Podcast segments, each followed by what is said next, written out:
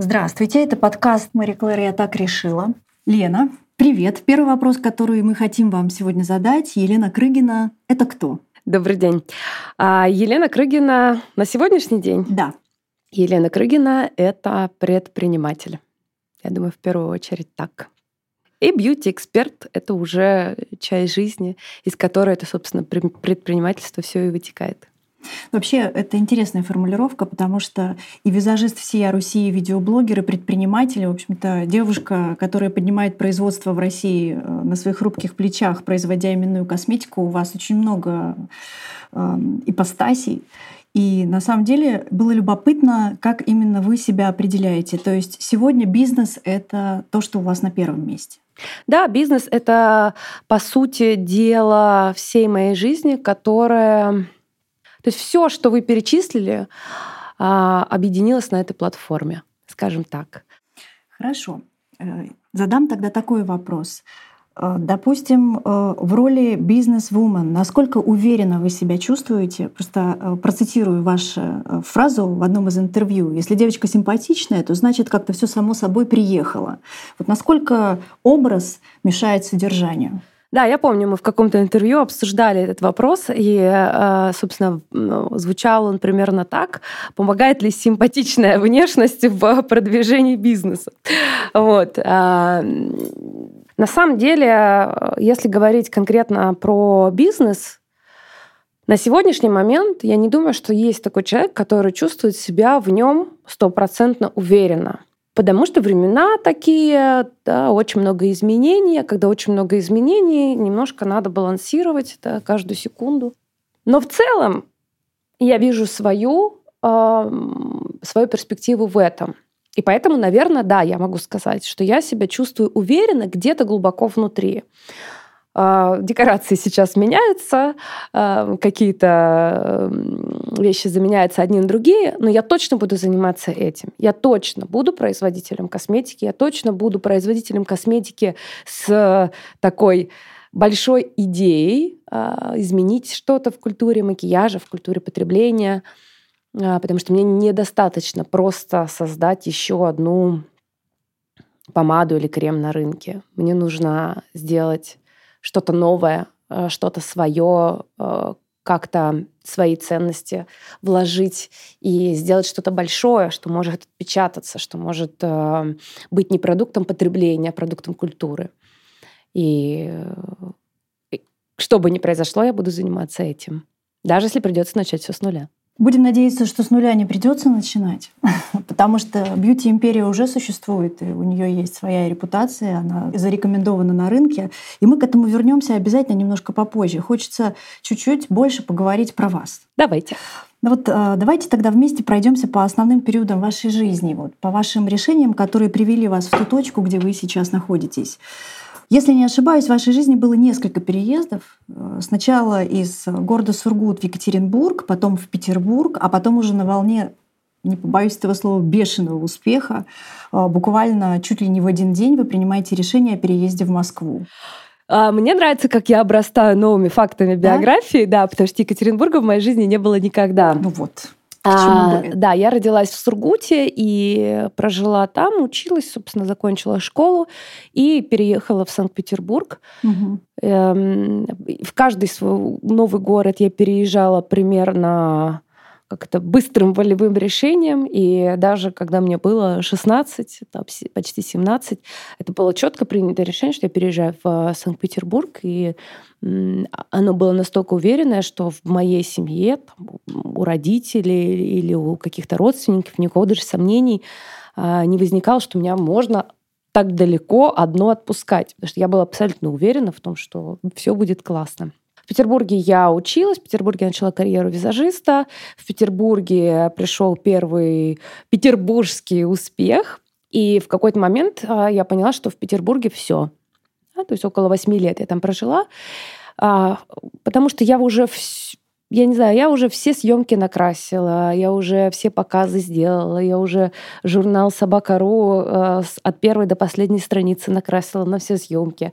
И это все потрясающий период. Я Петербург с огромной любовью вспоминаю, потому что в Петербурге воспитывается твоя какая-то внутренняя профессиональная дисциплина. В Петербурге и, наверное, только там можно научиться работать не за деньги, а за идею.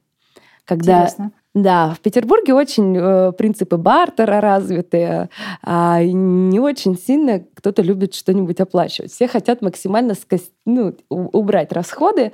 И э, в Петербурге люди, которые очень как бы так э, через негативную призму смотрят, они оттуда уезжают, потому что говорят, что я устал выпрашивать свою там свой гонорар, который я заслужил. Вообще Это... интересный момент. А может быть, вы не допускаете мысли, что просто к моменту Москвы вы стали э, таким профи? Который по бартеру уже просто не работал внутренне. Да, это действительно так. И в целом я была, э, я такой человек, понимаете, я, ну, мне всегда интересно вписываться во что-то, что, что заряжает. И тут не так э, остро всегда стоит вопрос гонораров. Но, конечно, в какой-то момент ты вырастаешь из этого всего. Но то, что это закладывает в тебе очень правильный базис, вот это в Петербурге действительно достойно права похвалы. Петербургская школа — самая лучшая школа. Окей, okay, а сколько вам было лет, когда вы уехали из Петербурга в Москву? 25. Я очень хорошо помню. Мне исполнилось 25. Э, я первый раз тогда задумалась о том, что мне пора. Как бы я не любила этот город, но его надо отпускать и расставаться. Вот, и я приехала в Москву на съемку, остановилась у друзей. И у них э, освобождалась часть площади. Я говорю, о, я остаюсь. Я даже не понимала, ну, то куда есть, я остаюсь. Комната, апартаменты у друзей, да? Да, да. Вот они снимали там друзьями а, одну большую квартиру, что, в принципе, практически все делают, когда по 23-24 года всем. Ну и вот, и я осталась. И э, сначала я пребывала в таком классном воздушном состоянии, что, ого, я, я с нуля начинаю. Меня здесь мало кто знает. Я помню, я написала где-то там в социальных сетях о том, что, здрасте, я вот переехала из Петербурга, жажду познакомиться с модной индустрией. Интересно, как вас встретила Москва и кто были эти первые заказчики, люди, которые тут же должны были на вас наброситься? Это мои друзья, конечно. Это в первую очередь поддержка друзей, а, потому что мы к тому моменту уже достаточно близко дружили с Сашей Роговым, а, и он как раз занимался очень много стайлингом съемок. Он стал звать меня визажистом на съемках. А, потом телевидение, где и, и все, и дальше оно пошло-поехало. А для Москвы я была редкий зверь. Так. с вот этим вот петербургским энтузиазмом а, что такое с петербургским энтузиазмом. Человек заряженный приезжает на, на съемку раньше всех, купит по пути всем кофе, накрасит, э, и сам еще уберет, и сам еще всем поможет, и свет поддержит, потому что, ну, так э, мы воспитаны, мы все делали сами, у нас не было 25 ассистентов на съемках никогда. И э, на, ну, вообще в большом процессе очень приятно видеть людей, которые не сидят в телефоне и не, ну, просто не, не ждут, когда закончится Понимаю. их э, смена. И, конечно, э, такой человек, он прям светится. Вот я даже сейчас вижу, да, человек, который горит своим делом, которому очень нравится, он прям светится, его видно. И меня сразу везде стали звать в журналы, там накрасить, тут накрасить, и все, и понеслось. То есть человеческий фактор и питерская школа. Да, да. Окей. А, вот есть люди, которые шутят о том, что два переезда равны одному пожару. Это про то, что ну как бы сложно переезжать. Вот, допустим, находясь в сегодняшней точке, вы бы рискнули еще куда-то переехать? А, ну, как бы, если рассматривать с точки зрения риска, то, конечно, рискнула бы. Просто я не хочу. Мне я дома.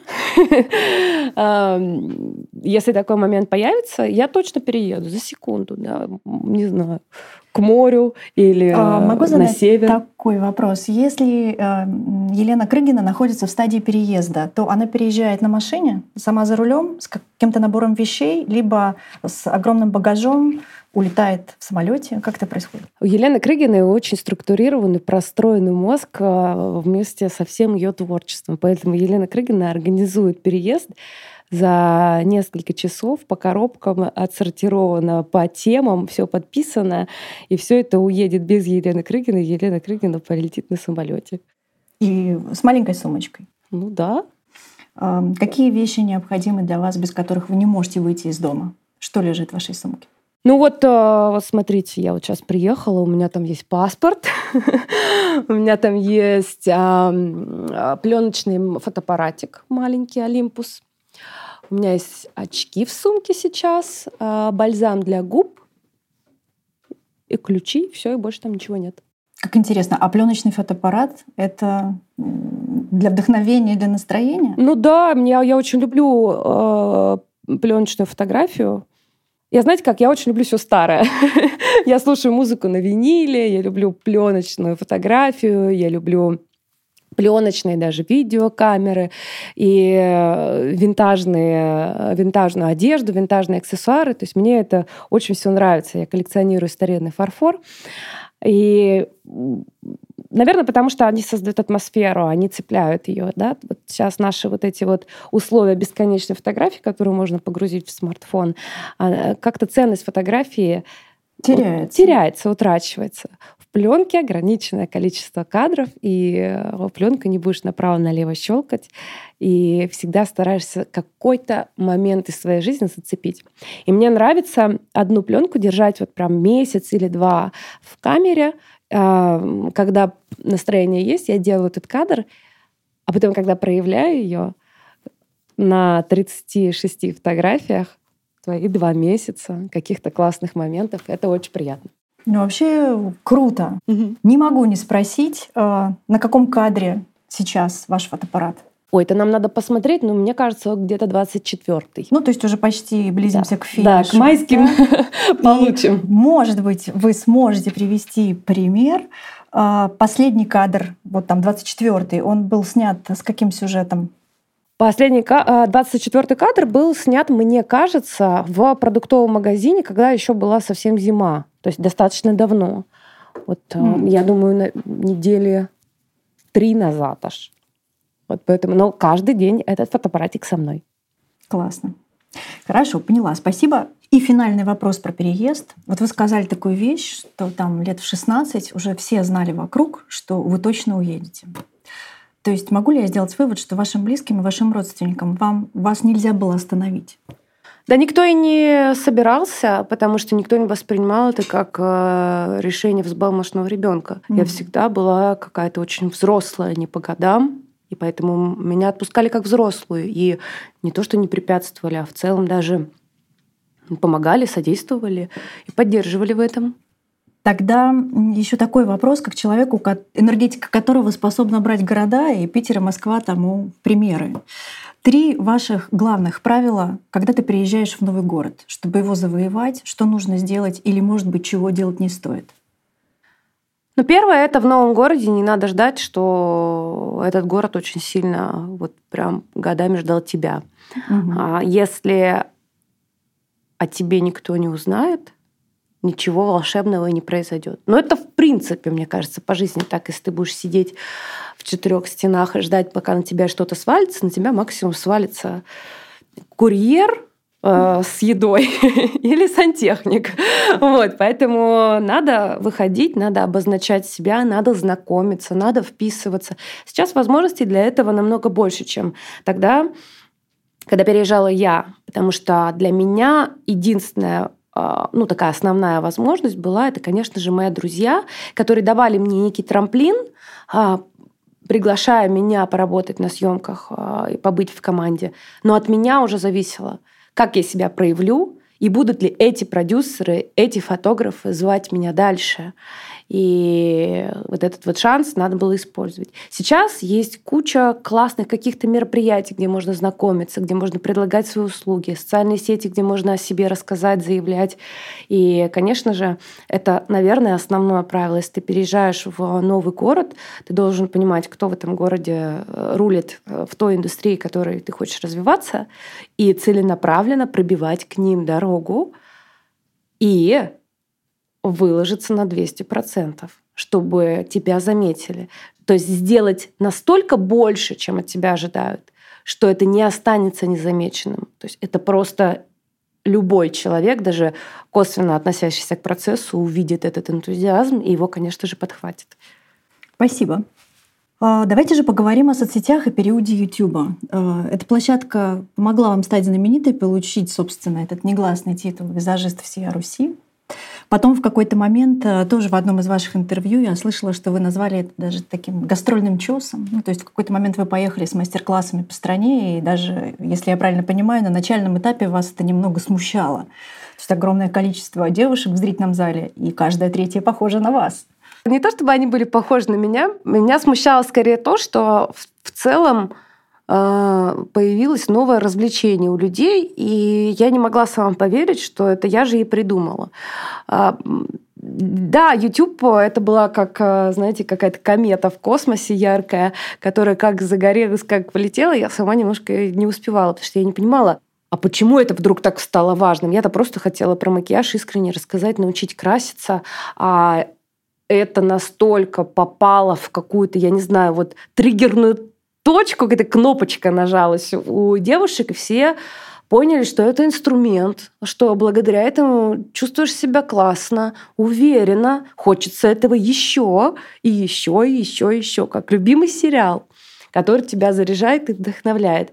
И э, когда меня захотели видеть э, офлайн, вот я придумала это мероприятие, мастер-класс по макияжу, но я ни, никогда бы не подумала, что на мастер-класс по макияжу может прийти тысяча человек во Владивостоке. Не в Петербурге или Москве, где большие охваты, а, например, во Владивостоке. И это, конечно, я выходила на сцену, я себя чувствовала Леди Гагой, потому что у меня был шок, потому что там должно было быть 30 человек, там 50. Ну, ну что это, что мы в каждом городе собрали филармонию или дом культуры, или какие-то вот такие вот канонические площадки для больших мероприятий знаковых в городе, и что афиши висели по всему городу. И это было даже в моем родном Сургуте. Классно. А в Сургуте вы сколько собрали человек в зале? Филармонию. Я не знаю, сколько там. Филармония, наверное, человек 660 в ней. А, вот так. По-моему, вот эта цифра была Неплохо. по Сургуту. И, и площадка очень симпатичная. Да, да, очень такие. Так, художественно. Да. Любопытно, сколько длился по времени ваш мастер-класс? Целый день. А, целый день. Ну, практически. Мы сделали праздник для девочек. На самом деле, там была фишка-то не в мастер-классе а самом как таковом. Да, эти знания, безусловно, все интересны, а, но вот академическая часть... Матчасть. Последняя была, наверное, по среди ценностей. Первое – это был э, девичий сходняк, когда можно было нарядиться, накраситься и вот весь день абсолютно законно говорить о макияже, о красоте. А это очень помогало снимать стресс девушкам, и сейчас помогает. А, это разряжает. И вообще хочется нарядиться. Но если мы говорим про э, девушку не из там, фэшн-тусовки или модной индустрии, а, или там, а, которая тусит в центре Москвы, где-то на Патриарших прудах, или в центре своего города, в модной, как в модном районе. Если мы берем среднестатистическую девушку, у нее есть туфли, у нее есть платье, как правило, они были куплены на свадьбу сестры, и они стоят потому что у нее заботы, дети, площадки, и это все джинсы, пуховики, кроссовки, максимально удобно, быстро оптимизировать время, потому что везде надо, помощников мало. И это был тот день, вот этот наш, мы его назвали Beauty Day, Угу. Beauty Day это был тот день, когда все мужчины знали, что сегодня они за главных, они сидят с детьми, а мамы отдыхают. Параллельно с аудиторией молодых мам это были девчонки-карьеристки, так, которые им им надо уже в 10 утра быть красивой, у них презентации, у них то, им надо быть вот в новинках, да, и получилась какая-то такая тусовка, комьюнити, классных девчонок, которые приходили это отметить и познакомиться. Еще между собой знакомились, да, нетворкинг. Все знакомились, все становились друг у друга клиентами, партнерами. Это было так здорово на самом деле. И в целом мой опыт породил большое количество женских бизнесов. Когда на меня э, посмотрели, что вот есть девчонка, у нее совершенно обычный бэкграунд, у нее нет там никаких богатых родителей, мужей, еще чего-то, да, то есть это все вот такое. Что вот... там не писали в интернете? И, и, ой, расскажите, я не читаю, а вы мне хоть не расскажете, это что потом да. в интернете. Вот. И если она смогла, значит, я, я смогу. И очень много открылось каких-то салонов красоты, цветочных магазинчиков, броу-баров, кофеин, где вот этот атмосферный, пропитанный вот этой вот каким-то, я не знаю, чисто женским чувством уюта, нежности, таких вот очень много бизнесов появилось. И, конечно, они там все встречались. И это была огромная ценность у Beauty Day. Потом в какой-то момент мы поняли, что если я выйду и начну говорить про про мужиков, про путешествия, про что угодно, это будет точно так же. То есть неважно про что, это, это было просто как-то, как, я не знаю, вот просто плюс с минусом сошлись. То есть это, это просто был абсолютно вот perfect match, а, когда они получали то, что они хотят. А я даже не знаю, как это происходило. Просто я им выходила и рассказывала про макияж. Елена, позвольте, э, я все таки вернусь вот ага. к этому вашему тезису о том, что если бы вы говорили про мужиков или там, я не знаю, про прогноз погоды, было бы то же самое. А все же может быть и не так, поскольку ваша тема прикладная. То есть это не инфо-цыганство. То есть вы даете конкретные инструменты по измерению себя. Тут как бы вопросов нет. Но пробовали ли вы э, во время мастер-классов говорить про мужиков, про погоду и так далее? То есть уходить куда-то? Конечно, мы же всегда отклоняемся от темы. Не хочется, а, чтобы это был урок, чтобы девушки, которые пришли на праздник, неожиданно час чувствовали себя за партой в институте. Зачем? И поскольку это все было на достаточно легкой, веселой волне, а, то мы могли спокойно отклоняться от темы, приводить какие-то примеры из жизни, и мы просто понимаем, что они об этом потом говорили много. То есть они это запоминали, какие-то инсайты из личного опыта жизненного, которые mm-hmm. прям записывали э, себе и использовали потом в своей жизни. Хорошо, спасибо. Такой вопрос. А вот если поговорить о синдроме самозванца, э, я имею в виду, что наступает какой-то момент, когда даже самый успешный человек может дойти до точки, там, не знаю, взглянуть в окно и подумать, Вообще, э, я вот уже выстроила такую огромную империю, а я вот в себе не сомневаюсь. Ну вот как бы, а могла ли я, могу ли я, или может быть там еще добрые люди, в кавычках, конкуренты, что-то пишут все время в каких-то фор... на каких-то форумах. Вот был ли такой период сомнений в себе? Ну, я думаю, любой успешный человек э, так или иначе э, синдром самозванца внутри себя имеет. Но обычно этот вопрос другой ну, который вот этот внутренний, это когда ты пытаешься понять, а почему ты? Ну, как бы, если бы это был план, то тогда, наверное, было бы понятно, почему ты. Да, потому что была бы стратегия изначально, тактические ходы, просчитанная экономика. А тут это просто произошло по щелчку какому-то волшебному, я не знаю, ну то есть это какой-то просто импульс случился. Объяснить его невозможно, ну, обычно это объясняется в нужное время, в нужном месте.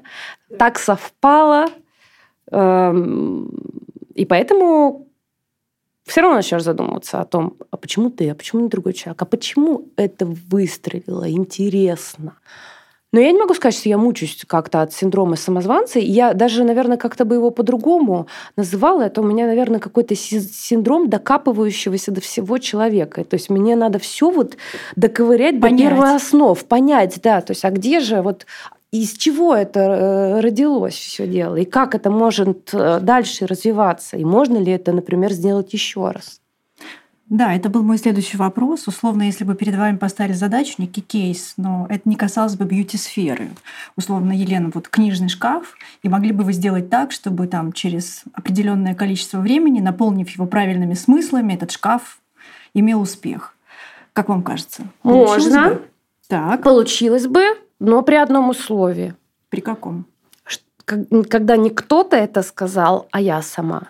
Почувствовали. Ну да. То есть если я понимаю, что что-то вот оно, вот это самое, вот оно мне нравится, все, меня вообще, мне спать не надо, есть не надо, я буду изучать это, я буду со всех сторон разглядывать. И, конечно, этот процесс будет э, всегда в дальнейшем коммерчески успешным проектом. А вам не кажется, что это разговор отчасти про интуицию? Это то, что не так исследовано с точки зрения науки, но то, что невозможно перепутать, когда ты это чувствуешь. Ну, то есть эврика, я не знаю, произошло, случилось. Как вам это приходит?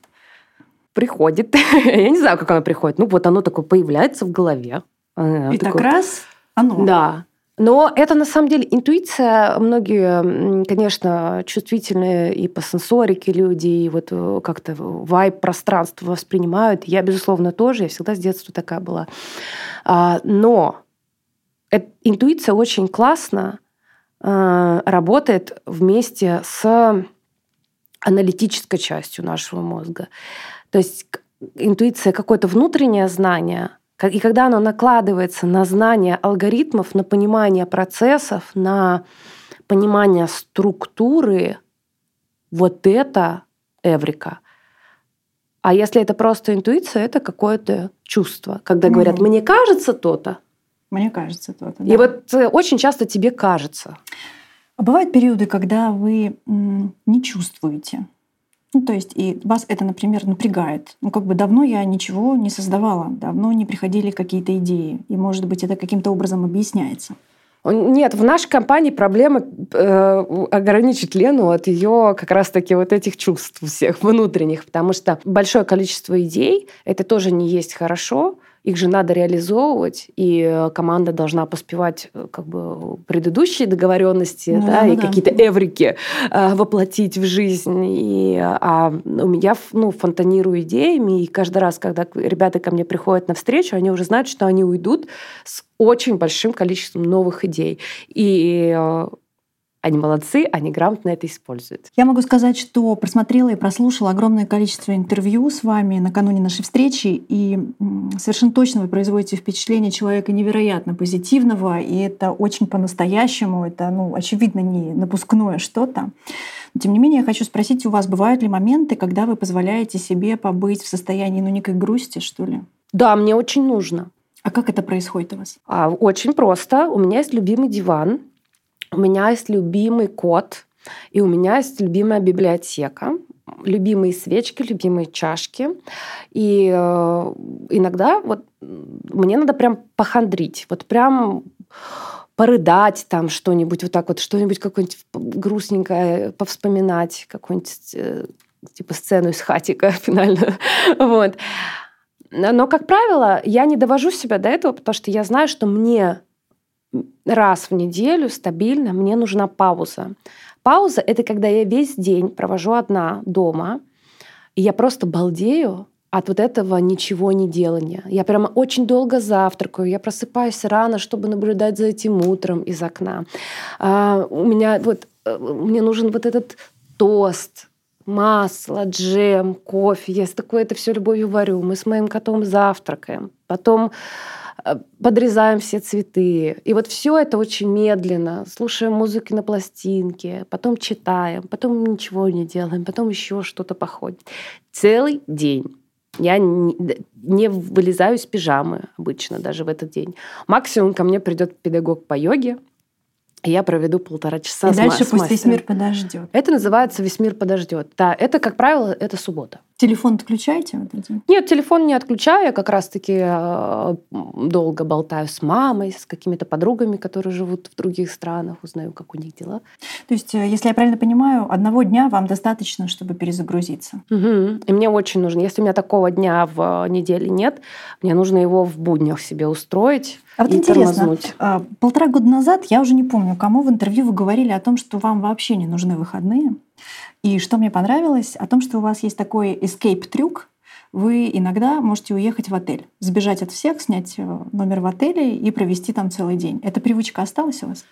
Нет, на самом деле она просто трансформировалась. Раньше мне действительно не нужны были выходные, и мне вот такой escape день, скорее даже escape weekend, мне нужен был раз там в 2-3 месяца, и мне очень нравилось уехать в отель, заказать завтрак в номер и вот э, наслаждаться. Просто сменить обстановку. Мне нужно было вот другие матрасы, другие приборы, Понимаю. все по-другому должно было быть. Эм, сейчас я научилась делать это дома, вот так раз в неделю. Все равно же организм меняется. Это, скорее всего, интервью, которому, наверное, лет пять или семь. Да, который мне казалось полтора. Ну, неважно. Да. Ну, не, я всё, думаю, всё. что да, полтора... Вам лучше знать. Полтора точно года назад я уже выбирала свои эти любимые субботы и проводила дома, да.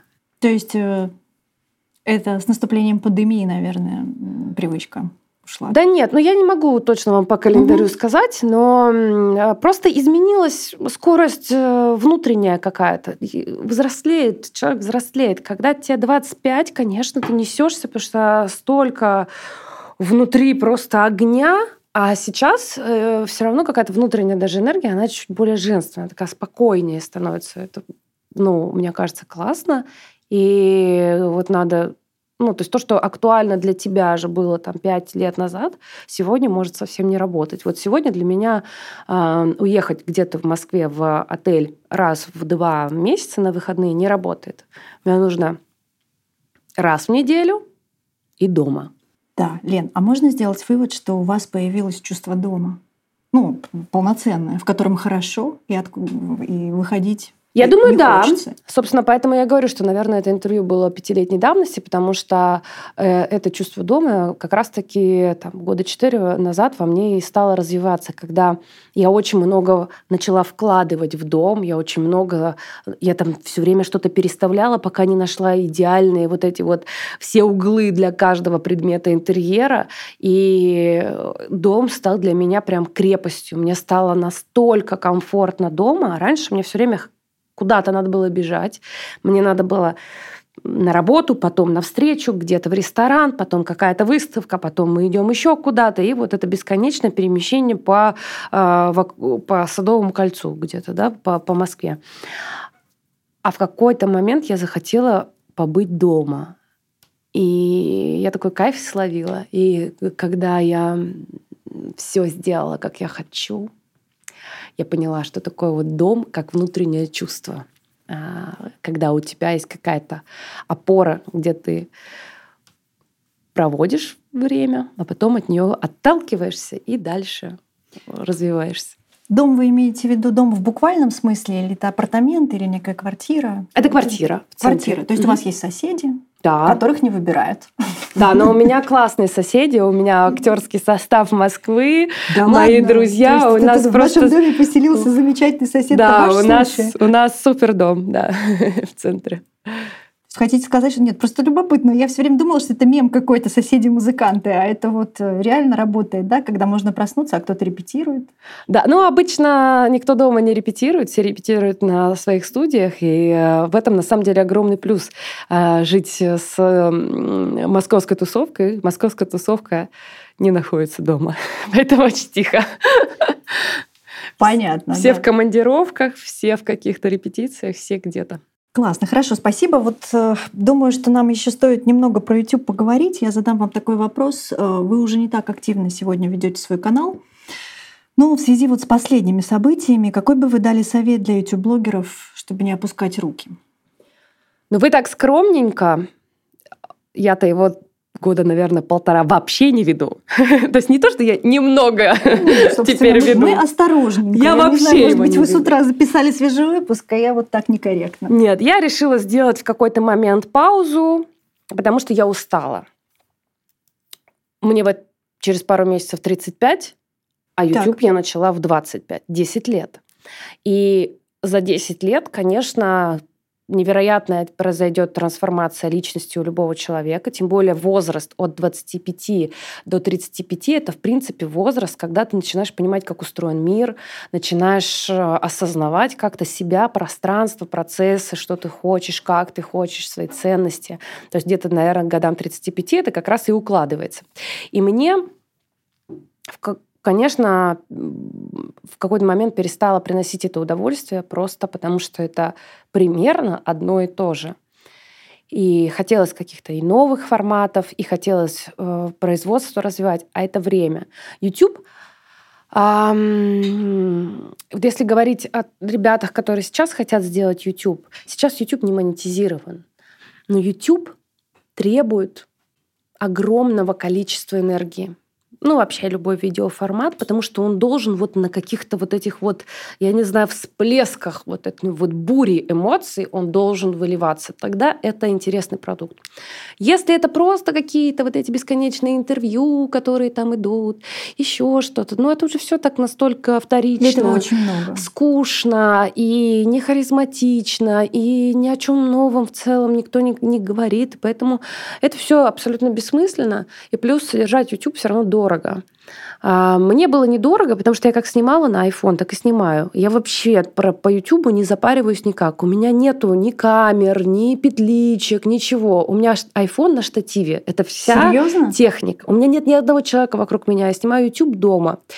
И он снимался, потому что он мне давал какую-то отдушину. Я в нем стресс, что ли, сливала какой-то, я не знаю, напряжение какое-то снимала. Я поболтаю сама с собой с камерой, примерно понимая, как это девушки потом, которые будут э, с утра со мной завтракать и смотреть мой новый ролик, как они это будут воспринимать, как это их будет, на что это будет их заряжать, и мне как бы классно.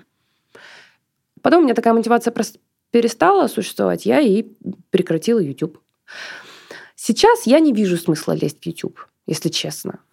Вообще да. с нуля вы имеете в виду тем, кто... Ну, да. в принципе, ну хорошо, а куда есть смысл? С чего начинать? Э, если, допустим, ну, человек хочет социализироваться, как-то заявить о себе, неважно, где он живет, в какой точке, но вот какую соцсеть выбрать, как вам кажется, что перспективно?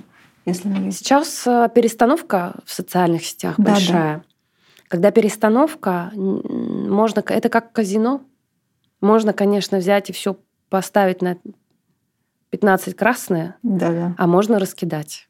А, и рисков у тебя меньше. Поэтому сейчас я бы не ставила на одну социальную сеть а весь свой потенциал, а раскидывала бы по чуть-чуть или просто дублировала бы везде. Угу.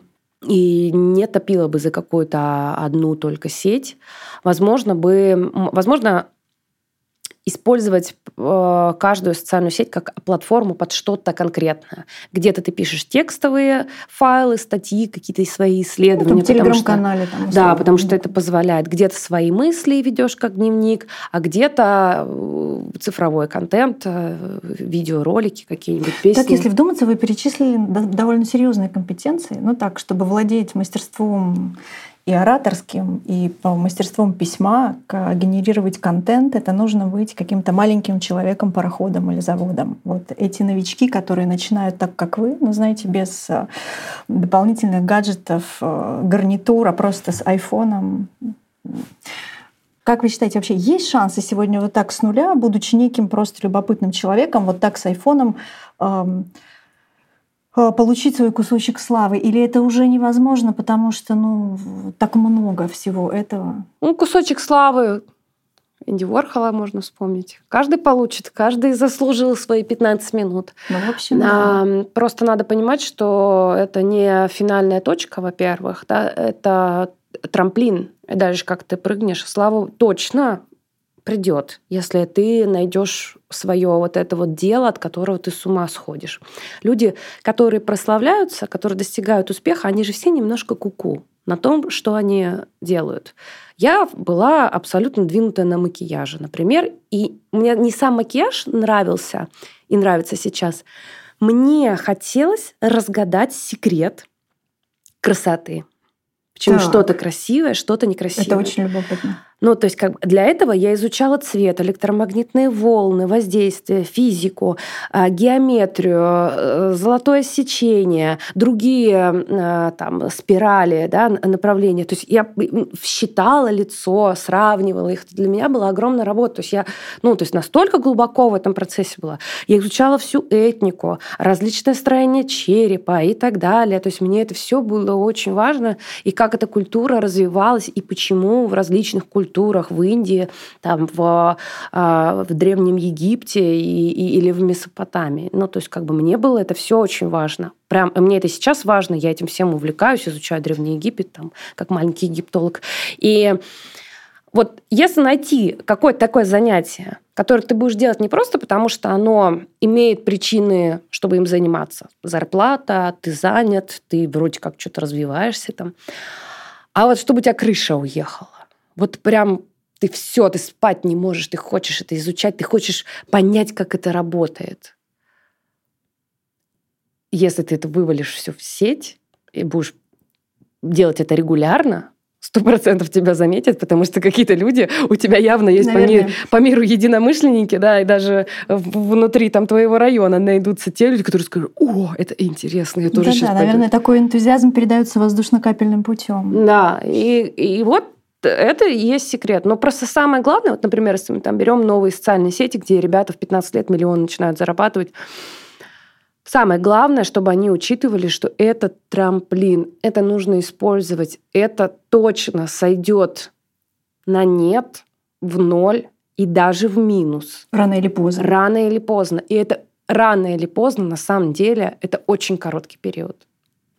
Окей, а на вашем примере тогда что сделать? Грубо говоря, если позволите, немного заработать, потому что это давало возможность заработать и грамотно использовать заработанные активы, да? Что да. Вот, как, э, вот это так у меня было первые гонорары, которые на меня повалились э, благодаря YouTube, а, мне каким-то образом, опять же, может, это интуиция или еще что-то, хватило ума начать вкладывать в дело. То есть я очень четко, я хорошо прям помню, я представляла это, как будто я на серфовой доске поднимаюсь на волну, мне надо, во-первых, на ней удержаться, а во-вторых, мне надо, чтобы она меня не, не, не, не хлопнула.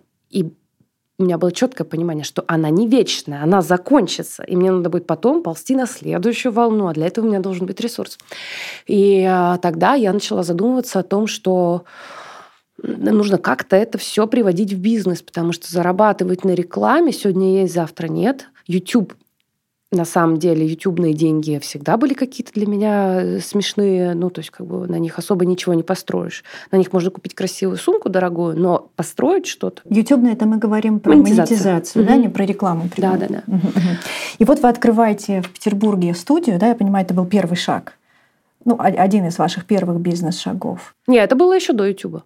А, студия была еще до YouTube. Да, да. Угу. В Петербурге, которая. Да. А да. в Москве, значит, это речь шла про студию в Москве. Я прошу прощения, я просто запомнила, что вы рассказывали о том, что вложили в нее огромное количество усилий и физических, и финансовых. И когда вы ее открывали, поняли в какой-то момент, что пока на нуле и даже, может быть, немного в минусе. А, э, студия красоты, это да, это в Москве. Но это наше место вообще просто, место силы. Оно, знаете, как... Я изначально хотела его сделать как таким прям полноценным бизнес-направлением, а потом поняла, что конкретно в этом случае я не могу, потому что у меня отношение как к собственному дому, к этому месту. Я не могу купить туда дешевое, я не могу купить туда некачественное, я не могу, чтобы там не обхаживали гостя так, как я люблю вот мое гостеприимство, когда ко мне гости приходят. Поэтому это скорее наша база такая, а, потому что там же офис, и сейчас мы открыли косметологическое направление. Оно, конечно, значительно прибыльнее. Вот. Но вообще это такое место, где мы снимаем, где мы, куда мы приглашаем гостей, где как такой... Бизнес-дом. Шоурум, да, штаб-квартира.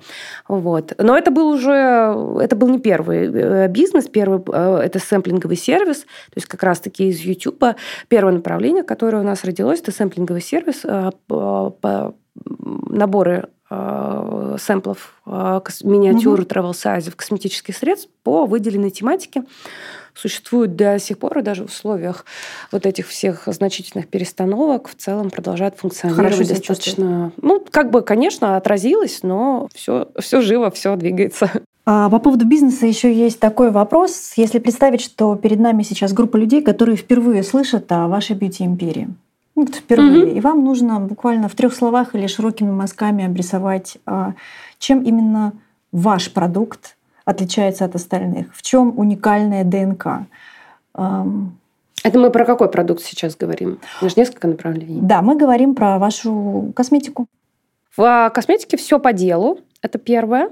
Второе, это если, мы, если вкратце, да, а, это один продукт, много возможностей, и это абсолютная свобода в макияже. Вот что. Первые два четко поняла, а вот третий, если можно, чуть подробнее. Абсолютная свобода в макияже? Да, да. Ну вот смотрите, вы захотели сегодня красные стрелки сделать, у вас есть красная помада. Стрелки вы хотите красные сделать, у вас вроде что-то красное есть, но вы не сможете. Вам рецептура не позволит это сделать. Плюс это может быть и не факт, что и безопасно, да, в зависимости от рецептуры. Потому что помаду тестировали на губы, на глаза нет. Угу. А мы как раз-таки, мы, я говорю, потому что я не отделяю себя от команды, а, поставили перед собой цель сделать так, чтобы впереди была идея макияжа, а не рецептура.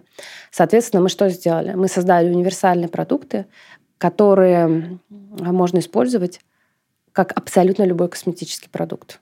Любой. То есть это как краски, как художник, который пишет портрет. Он же не выбирает там, а, какую-то краску для глаз отдельно. Он берет цвет, который ему нужно. И вот здесь я хочу, чтобы это была настолько э, свобода именно от ограничений этих производственных для людей, чтобы это было настоящее самовыражение, чтобы это было, чтобы макияж можно было э, надевать как аксессуар. Захотелось синие сережки, надела захотелось синие стрелки, надела. А, плюс там очень сложная рецептура и а, сложные эти продукты у нас по колористике, сложные для нас, в смысле, в производстве, потому что не нужно опираться на цветотип, потому что в каждом оттенке так сбалансированы теплые, холодные, различные тональности, что тебе сто процентов подойдет любой цвет. Это вопрос желания, какое у тебя сегодня настроение. Вот. И это такое вот... Э, мне очень нравится, что это как раз-таки, я не знаю, как какая-то появилась волна творческая в макияже благодаря этому бренду. И у нас целая вот в, а, в бренде комьюнити, что ли, блогеров, инфлюенсеров, ребят, которые любят макияж, и они относятся к нему очень творчески. Это классно. Здорово. Скажите, пожалуйста, Лен, а как вы тренируете вашу насмотренность? Вообще, насколько она вам важна? И это книги, это люди, это, может быть, некие поездки в определенных компаниях с определенными людьми? А, давайте я вам упрощу. Я вам сейчас вкратце попробую рассказать, как устроена Елена Крыгина. Класс. А, Елена Крыгина все время что-нибудь изучает.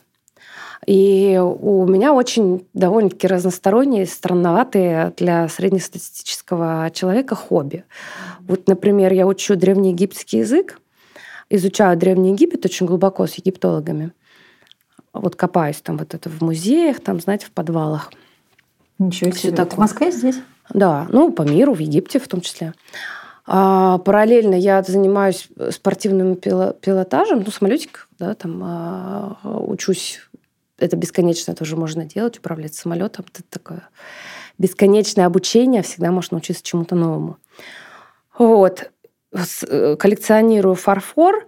А, когда мне нужно как-то расслабить глаза, я пишу маслом, а параллельно еще учу геометрию сложную, чтобы строить условно звезд звездный тетраэдр. как вам такие расклады? Я знаю, как он выглядит, я знаю, как его построить. Вот. И, эм, я это просто вот, замолчала. Да, это в принципе... И параллельно еще пироги, например. Мне вот нравятся пироги печь, я пироги пеку. То есть я не могу быть... Э, не впитывать информацию. Я спанч Боб. я все время впитываю какую-то информацию. Мне нужно что-то изучать, изучать очень глубоко. А когда во что-то глубоко прогружаешься, эм, там всегда будет ссылки на какие-то еще науки, на какие-то направления. Инсайты такие, тонкости, да? да? А, и ты думаешь, так, надо тогда изучить и ту сферу, и эту сферу. И я понимаю, что мне... Ну, у меня такой огромный список серии Before Die, а, что я не думаю о том, как бы мне насмотренность свою поправить. Как раз-таки то, что я делаю, это мой образ жизни, который выливается в этот продукт уже как результат насмотренности. То есть моя насмотренность – это вся моя жизнь. Да? Она постоянно. Она не бывает так, что я с 5 до 6 насматриваюсь по понедельникам в каком-нибудь специальном блоге или еще где-то. Нет. Это... И на самом деле, если чуть шире посмотреть, это и не нужно. Потому что мир такой классный там столько всего интересного, столько всего удивительного, если начать где-то изучать, начать смотреть. У вас есть люди-проводники? Я имею в виду, возможно, по насмотренным маршрутам, которых вы идете. Я сейчас поясню, как пафосно прозвучало, фу-фу-фу, сейчас переиграем. Ну, я Люди... поняла примерно, о чем Ну речь. да, а, грубо говоря, если этот человек посоветовал книгу, фильм или направление, вы из любопытства изучите, потому что вам любопытен образ мышления этого человека? Нет. Таких нет? Нет. У меня есть э, наставники, э, ну, например, египтологией занимаюсь Виктором Солкиным. Это один из ведущих египтологов да, в, в нашей стране. А если мне нужно поговорить о там, условной сложной геометрии. У меня есть э, друзья, у которых степень по геометрии. Я иду и говорю, так, объясни мне, я не понимаю, как вот одну фигуру встроить в другую, и мы там строим. Э, и то же самое по каким-то другим, да, то есть если мне надо будет э, какое-то направление йоги новое освоить, конечно, я пойду к человеку, который я поняла, именно это направление. Могу я спросить у вас про египтологию?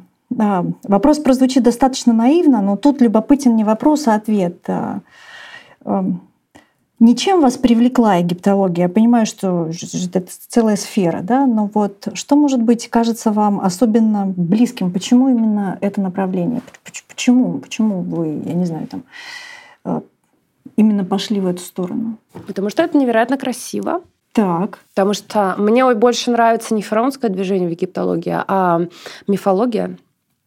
Она очень красивая, она очень на метафорах. Древнеегипетский язык очень метафоричный.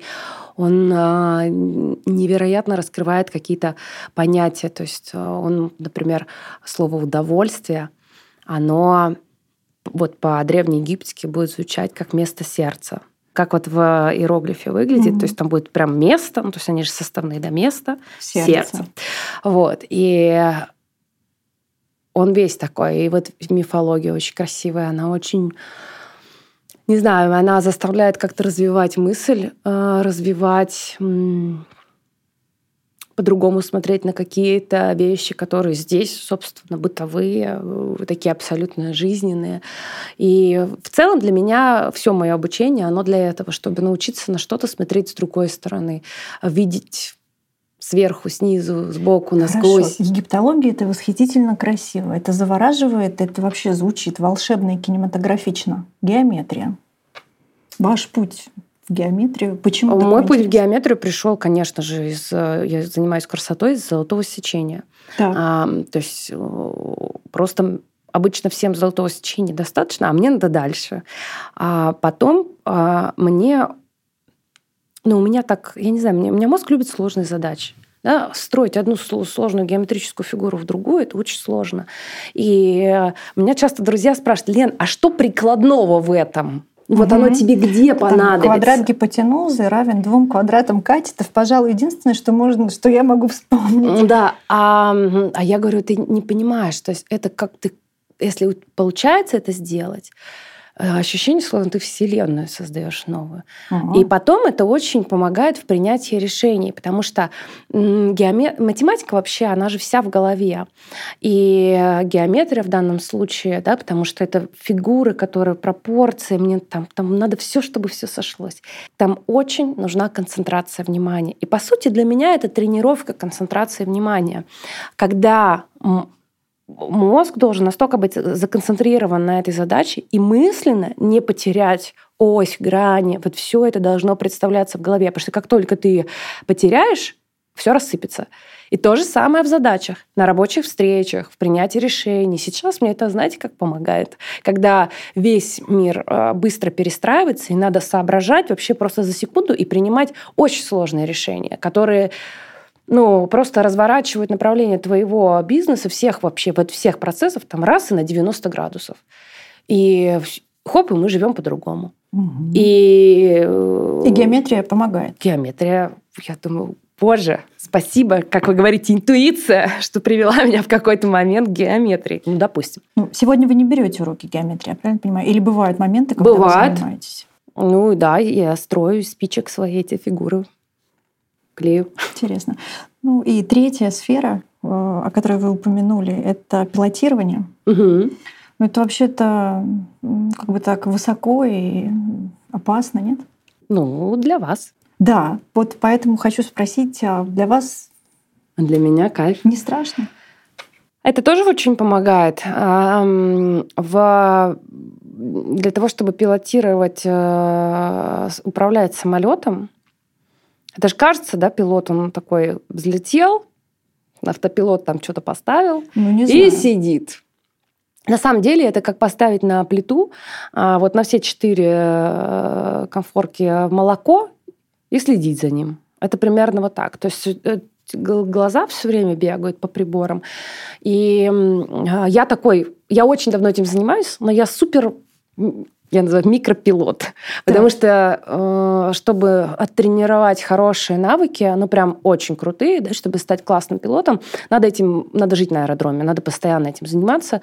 Это далеко, это в пригороде, и, конечно, у меня не так часто получается уехать, но для меня это часть жизни неотъемлемая моя. Ну, то есть прям вот совсем неотъемлемая. Есть какой-то показатель, сколько у вас летных часов? Нет, там не в этом дело. Ну, то есть, конечно, они Мгм. фиксируются, а, а дело в том, что что я умею, скажем так, да, то есть у меня есть Мгм. инструктор, у меня невероятно совершенно инструктор, заслуженный пилот, и а мы летаем, у нас там ка- каждый раз задание. Если долгий перерыв, нам там надо что-то повспоминать, я не знаю, там виражи покрутить, еще что-то.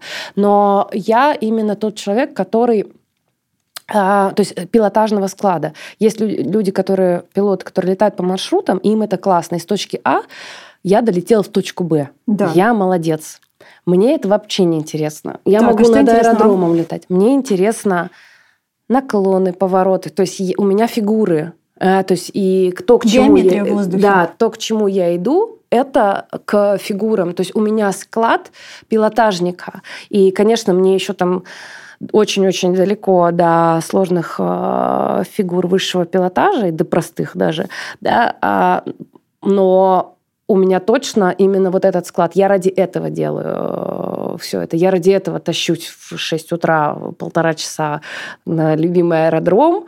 И... Подмосковье где-то здесь? Подмосковье, да, Большой Грызловый аэродром. Мгм. Вот, и невероятный кайф получаю. Ну и, вы знаете, еще есть... а, Я ребятам, своим сотрудникам очень часто привожу свои, свою летную практику в а, пример, что это очень также развивает обзор, угол обзора. И это угол обзора, вот едешь на машине, ну вот сколько ты горизонта видишь, да? Ну, примерно Мгм. простраиваешь там себе, что вот я сейчас поеду прямо. Когда ты на 100 метров хотя бы поднимаешься на самолетике, ты видишь дорогу намного дальше. Ты видишь еще все влияющие факторы со всех сторон. Ты видишь, ага, тут перекопали, там овраг, здесь надо будет сразу подрезать, здесь надо будет ехать по прямой. И вот это пилотское мышление. Ты видишь как бы сверху, и ты любую ситуацию уже так будешь видеть сверху. Ты видишь ее сверху, и ты все время смотришь приборы. Ты все время оцениваешь риски. И точно так же в работе, точно так же в любом процессе ты начинаешь смотреть как бы на процесс, на продукт шире, и вокруг него все время анализировать данные. Это само работает уже. Это просто вот такое пилотское мышление. Ну, класс. Есть еще что-то в этом мире, что еще пока не тронуто, но вы завоюете это обязательно, освоите? Что Ну да, планы? да. Но я не стремлюсь, кстати, вот э, прям э, достичь какого-то результата. И э, пилотская вообще вся моя деятельность, она как раз-таки была тем первым м, моим делом, в котором я перестала торопиться и себя торопить. То есть э, я прям начала кайфовать от процесса. Вот когда вот именно в эту секунду ты вот из момента берешь максимум, а не, не ставишь перед собой цели, там, соревнования, какая-то медалька, там, еще что-то, а а просто вот от процесса получаешь удовольствие. Классно. Мы вообще так замечательно говорим, не хочется останавливаться, только время нас немного лимитирует. У меня есть два вопроса. Один а, приятный, второй немного личный. А, Начну с А, такого странного слова эйджизм. Вообще, насколько вам это слово близко, насколько вы ну, в целом видите, сталкивается ли женщина в России с понятием эйджизм и с какого возрастного порога, возможно, это начинается?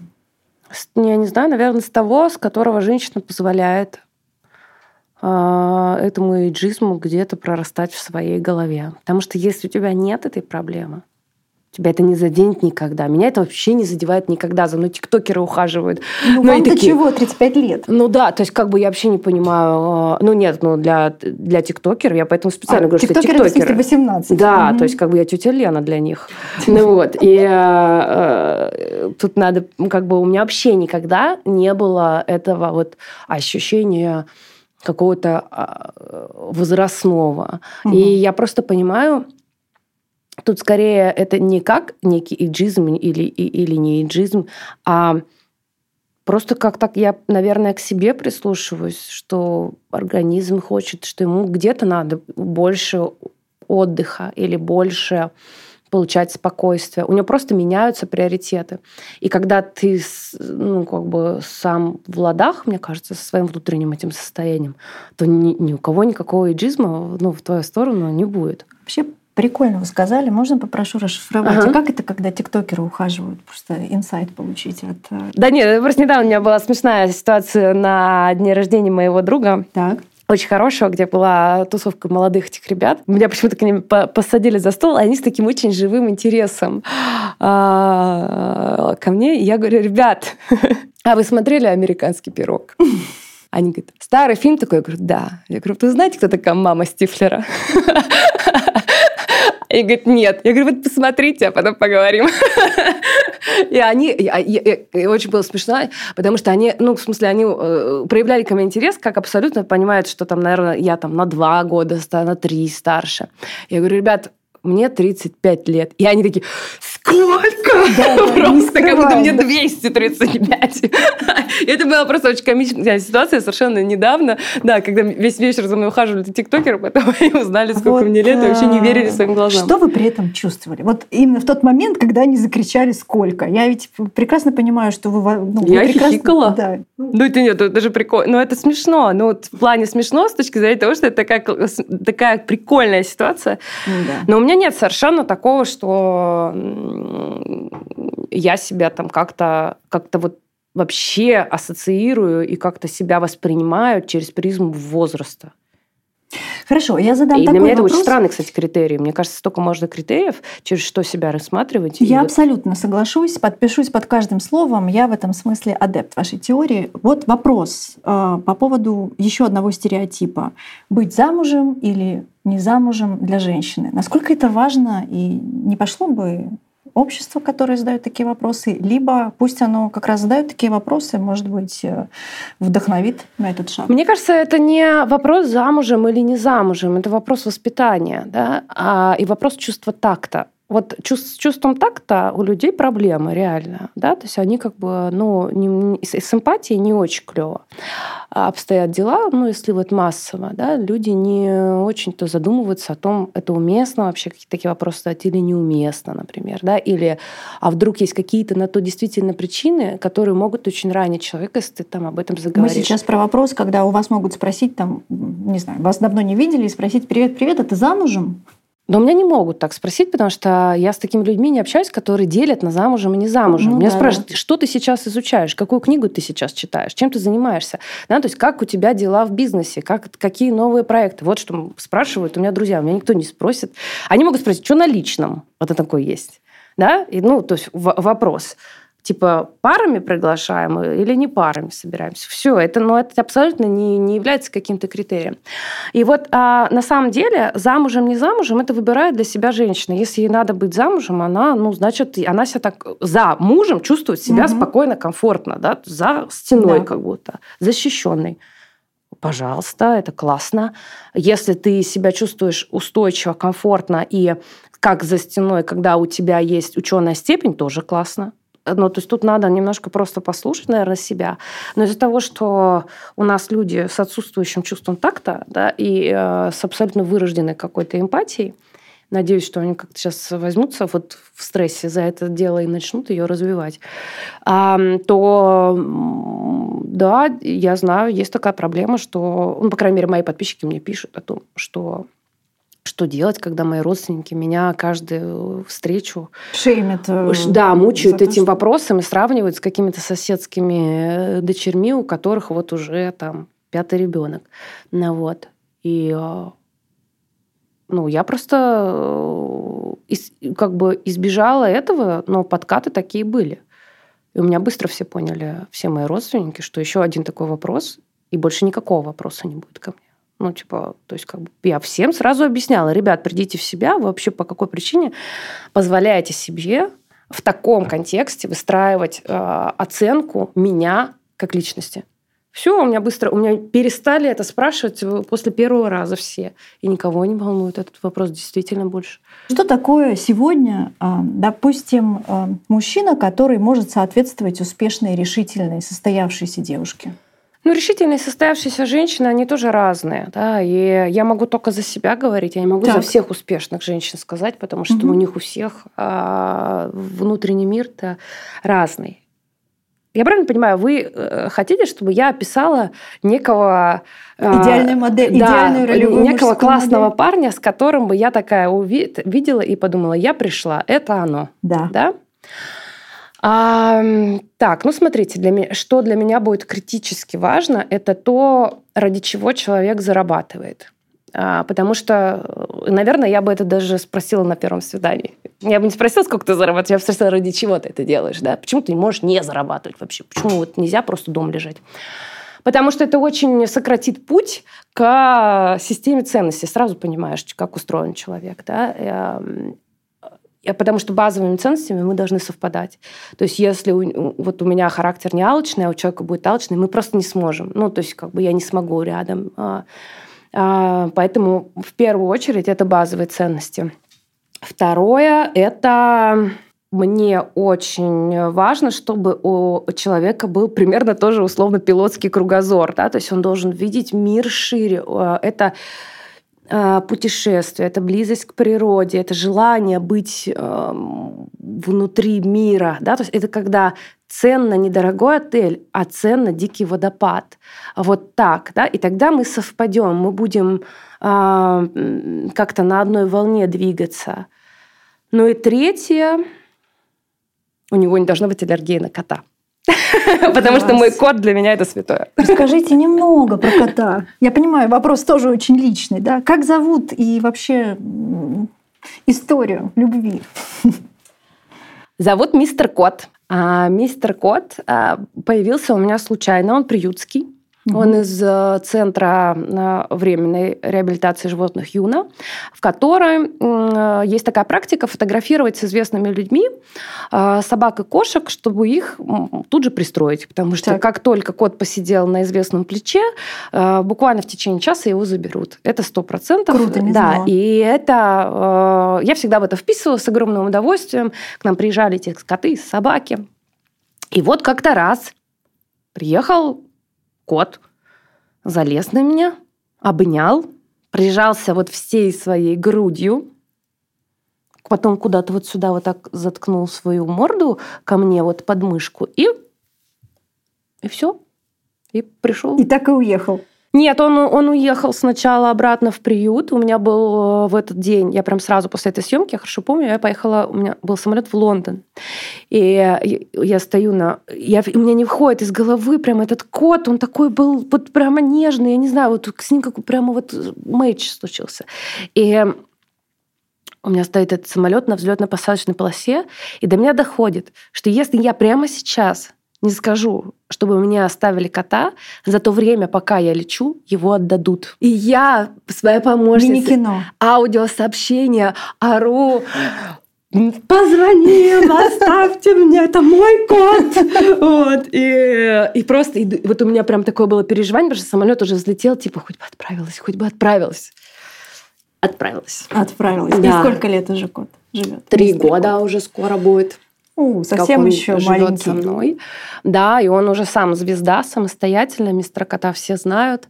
Мистер кот это как-то, я не знаю, уже часть и бизнес-семьи, и э, отдельный, отдельный бренд.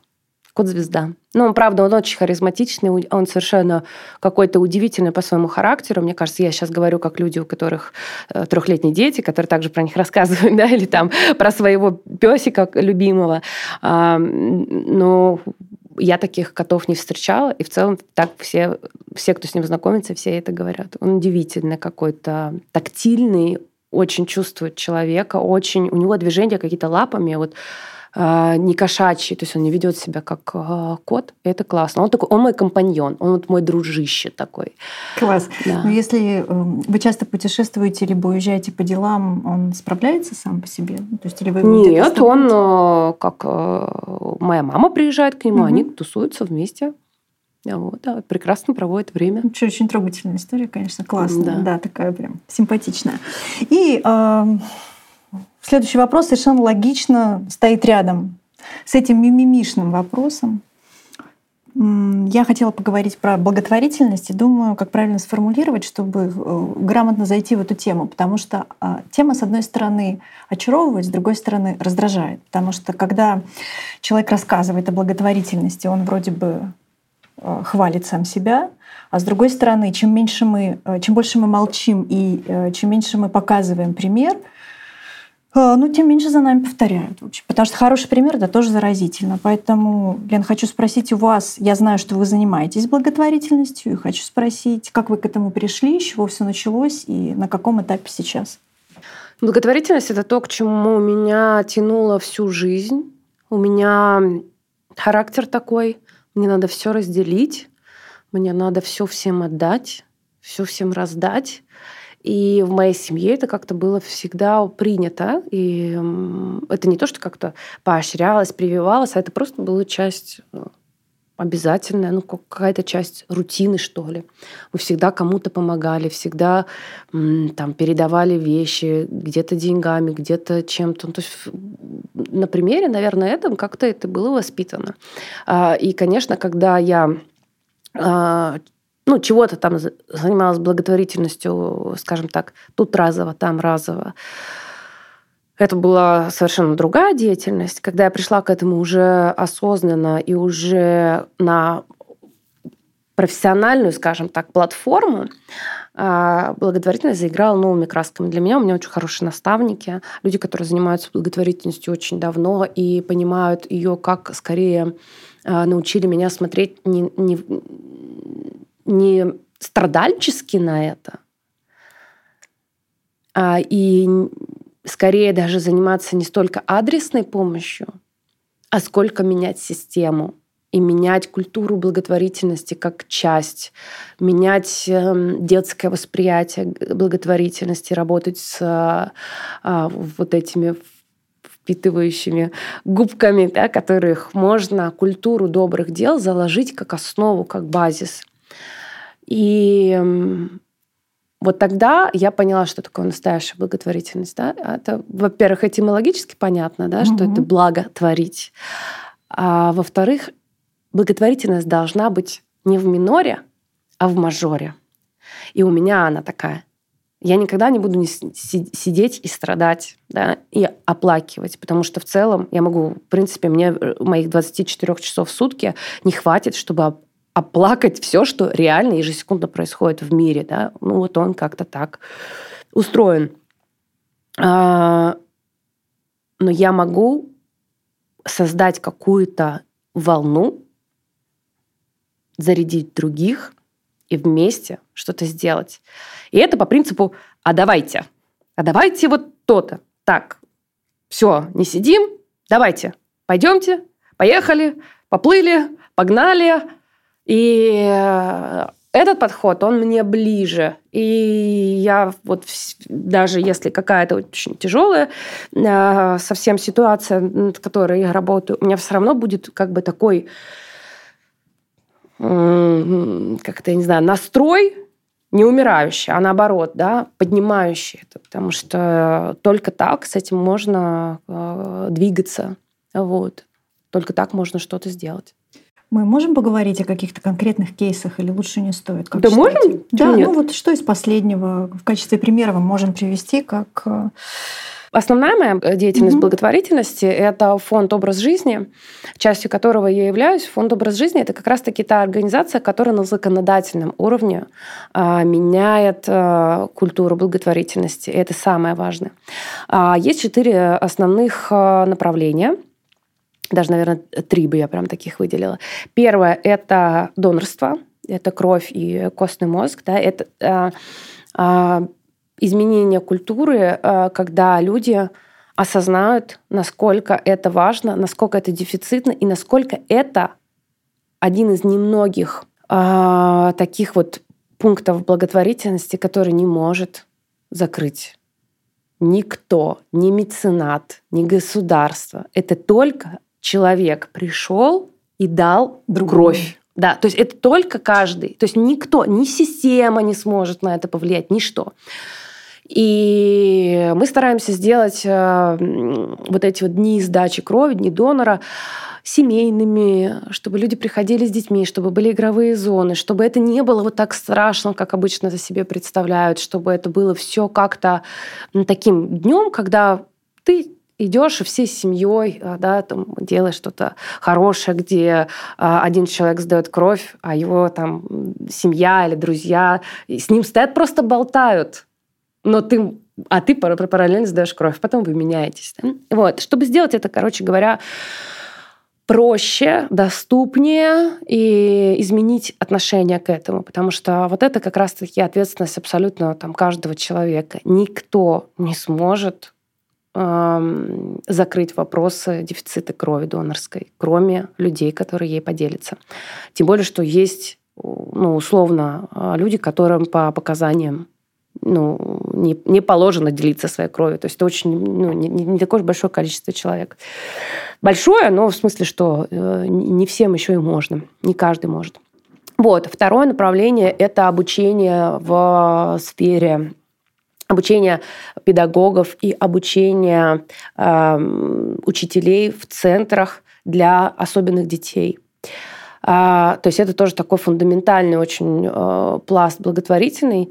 А, помимо того, э, самих семей, где дети с а, различными синдромами, так это педагоги, которые все это реализуют, потому что нужны современные программы, программы обучения, да, а ребят надо адаптировать к жизни.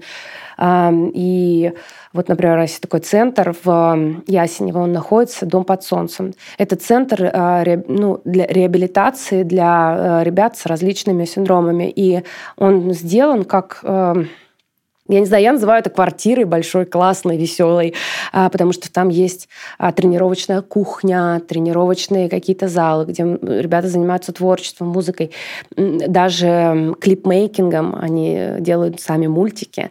И а, я туда регулярно сама приезжаю, мы печем печенье с ребятами, какие-то пироги печем. И я вот понимаю, что для меня, например, вот взять чашку, попить кофе, это взять чашку, попить кофе, я это даже об этом не думаю. А для ребят это алгоритм последовательных действий, которые они запоминают, да, как бы как причинно-следственные связи, которые они выучивают наизусть. И для них взять чайник и налить чай – это целое событие. Процесс. Целый процесс.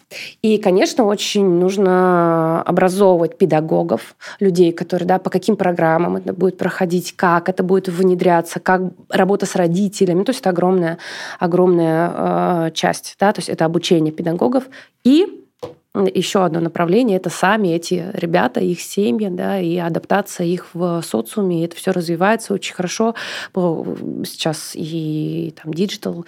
Давайте а, подскажем ресурс, на котором можно более подробную информацию найти. Образ жизни, фонд «Образ жизни». Все найдете сразу. Вот. А параллельно у меня кошки и собакины – да, это э, Юна-центр, э, с которым я дружу просто потому, что мистер Кот оттуда, я любить их буду всегда. Я стараюсь всегда анонсировать какие-то мероприятия по, по пристройству животных, потому что, конечно, животное из приюта – это совершенно особенное животное.